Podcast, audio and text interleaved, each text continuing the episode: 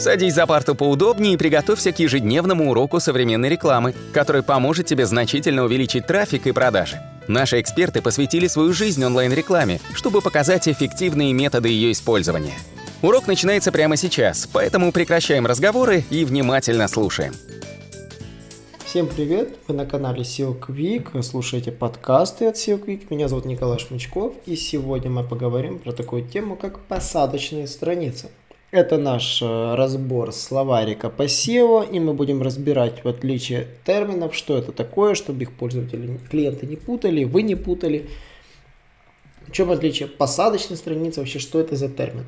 Посадочная страница это, собственно, страница, на которую попадают ваши клиенты – я бы, условно говоря, разделял посадочные страницы. Это те страницы, которые получают наибольшее количество трафика из выбранных вами источников. То есть это та первичная страница, на которую они попадают впервые на ваш сайт. То есть это страницы хорошо продвинутые в поиске, либо страницы, на которые вы ведете рекламу из контекста, либо рассылки, либо через социальные сети. Посадочная страница это не всегда страница. А главное, не всегда товарная страница, это могут быть разные страницы, поэтому Правильный выбор посадочных страниц – это действительно залог хорошего продвижения сайта и залог маркетолога. Э, многие путают э, посадочные страницы э, с термином лендинги. Мы рассказывали в наших прошлых аудиоподкастах про лендинги. Посадочная страница, она происходит из английского landing page. Ну, собственно, страница, куда ты приземляешься. Лендинг – это посадка по-английски, как самолет садится. Вот. А, у нас же, например, лендинг page или лендинг, это значит одностраничный сайт, который, ну, либо сайт, это как бы закрытая единая страница, на которую попадают клиенты, чаще всего с контекстной рекламой, либо рассылок.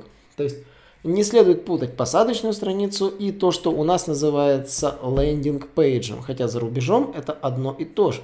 Они редко используют одностраничные сайты, практически не используют их вовсе. Одностраничники за рубежом на самом деле это своеобразная редкость. Вот, это такой атовизм, который остался в нашем маркетинге. Вот, э, многие рассказывают, что Собственно, landing page и создаются они с целью информационной обработки посетителя, который может превратиться в покупателя, то есть, то есть такая своеобразная ловушка для клиента, то есть, который может стать вашим клиентом. Обычно на них какой-то крутой дизайн, там какие-то классные заголовки, то есть там какие-то вообще неимоверные уникальные торговые предложения, вот, там, э, чуть ли не в странице сплошные призывы к действию, там, отзывы, акции, скидки, калькуляторы, все что угодно. Так вот, многие ошибочно считают, что, собственно, посадочная страница это равно лендинг пейдж. Это не есть так. Смотрите, у нас, например, посадочная страница является страницей блога, да, у нас люди приходят на блог, смотрят блог, из блога оформляют заказ. Но блог же я же не назову лендинг пейджем, нет, как бы в нашем привычном понимании это нет. Например, у моего клиента посадочная страница является страницей конкретного товара. Ну, это же не лендинг, у него же много товаров на сайте. Но он гонит трафик с контекста на конкретные товары.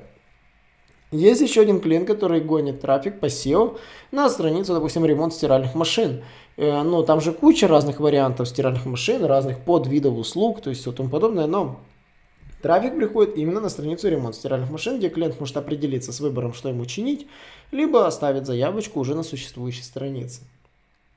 Так вот, посадочная страница, она обычно характеризуется действительно некоторыми пунктами, которые сходны с лендинг-пейджами, но являются как бы э, недостаточными.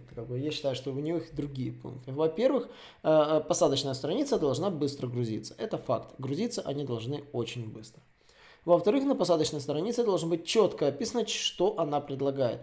То есть это хорошо выделенный заголовок H1 на видимом месте, который категорично говорит, чем занимается, то есть э, что продает эта страница, что предлагает эта страница. Если это страница блога, то по какой теме. Если это страница категории товаров, то какая категория и если там удобный привычный рубрикатор. Третья особенность. Юзабилити этой страницы должна быть сравнима с конкурентами или превосходить ее. То есть вы когда делаете посадочную страницу, вы обязаны сравнивать свою посадочную страницу с аналогичными посадочными страницами у конкурентов. Как это сделать? Забить поисковый запрос и посмотреть, какие страницы у конкурентов выводятся в топе. В топе контекста и в топе SEO. Очень важно изучать и тех, и других. Почему? Потому что контекстные обычно страницы могут забирать у вас клиентов просто за счет грамотно оформленного оффера. Поэтому нужно изучать и тех, и других, и стараться их превосходить. Следующий пункт, который посадочная страница должна иметь, это, конечно же, контент. Контент имеется в виду четко расписано, чем вы занимаетесь, э, цена, услуги, то есть вы должны сравнивать уже, плясать от конкурента, смотреть, что он предлагает, сравнивать, что предлагаете вы, и ваша цель оформить свою коммерческую часть гораздо привлекательнее и гораздо интереснее, чем конкурент. При этом, не, не нарушив пункт 1, не перегружая страницу и не нарушив пункт 2, не введя клиента в заблуждение. То есть контент должен быть четко расписан, чем вы занимаетесь. Четвертый пункт посадочной страницы, она не должна быть чрезмерна. Многие пытаются накидать туда вагоны ключевиков, э, сделать ее чрезмерно насыщенной контентом, либо кидать контент в подвал. Это бесполезно. Клиенты на посадочной странице должны э, получать только тот контент, который их интересует. А, пятый, получается, у нас пункт посадочной страницы. Страница должна иметь удобную навигацию. С посадочной страницы клиент должен переходить четко на те пункты меню, которые ему максимально интересуют. Постарайтесь сократить количество кликов до наиболее полезных разделов страниц к минимуму. Для этих целей максимизируйте боковую панель для навигации, а также подвал и шапку. Фактически для навигации у вас есть место фактически слева, сверху и снизу для перехода к нужному контенту. Сверху постарайтесь адаптировать все, что нужно для связи с вами и для входа в личные кабинеты и тому подобное. Справа для навигации по другим разделам сайта, э, связанных с этой рубрикой, а в подвале с навигацией на все остальные разделы, которые могут к рубрике не относиться, но иметь действительно важное значение, которое перевести, допустим, на страницы контактов и тому подобного. На самом деле посадочная страница, она должна э, давать пользователю ответ, что он пришел куда надо, и если его интересует доп-контент, вот, пожалуйста, навигация идет как в компьютерной игре, сразу рядышком, и за ней не надо ходить. И вы должны понимать простое правило, это получается у нас уже шестое, наверное, шестое. Шестое правило э, это то, что вы не обязаны заставлять клиента привыкать к вашему дизайну. Каким бы вы классным, возможно, не были на рынке, есть вероятность, что конкурент может оказаться лучше вас, и если клиенту не захочется разбираться с вашим сайтом, он просто его в раздражении закроет и больше к вам ходить не будет. То есть э, никогда не пытайтесь насильно присвоить, при, приучить клиента к неудобному, э, к неудобному юзабилити. Вы можете продумать класснейшее юзабилити, но следует понимать, что если оно непонятно, непривычно, неудобно, а, это не приведет никаким положительным результатам для вас. Навигация должна быть простая и понятная, прислушивайтесь к комментариям, к вопросам, следите за тепловыми картами и самое главное, проводите АБ-тестирование. Про АБ-тестирование я сделал огромный ролик на нашем YouTube-канале, обязательно сходите, подпишитесь э, на наш YouTube-канал, посмотрите эти ролики, а также уделите внимание всему к тому контакту, который есть на YouTube-канале, связанный с нашей темой. Я буду продолжать рубрику словарь SEOшника.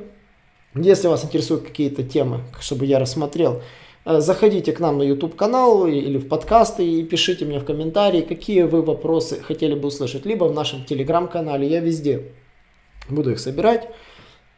Какие термины вы бы хотели, чтобы я бы осветил, осветил, да, а не осветил, э, рассказал в, своей, в своем подкасте. И постараюсь на все эти термины дать более такое обширное понятие и ответить на большинство вопросов, которые всех интересуют. Так что до новых встреч. Наш урок закончился, а у тебя есть домашнее задание – применить полученные рекомендации для получения трафика и достижения успеха, о котором ты, несомненно, мечтал. Не забывай подписываться на наши аудиоподкасты и оценивать уроки. Также пиши комментарии и задавай множество вопросов, на которые ты обязательно получишь ответы. Увидимся в классе завтра с новыми современными рекомендациями.